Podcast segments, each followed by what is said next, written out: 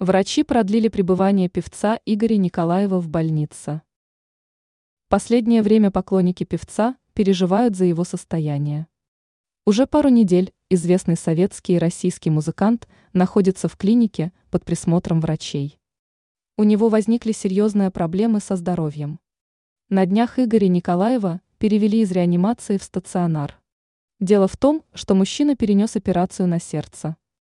Сегодня стали известны новые подробности состояния звезды.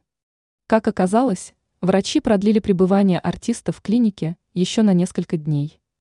Такая информация появилась в издании Life со ссылкой на телеграм-канал Шот. Как уточнил источник, Николаев проведет под наблюдением медиков больше времени, чем это планировалось сначала. Все дело в особенностях динамики восстановления музыканта.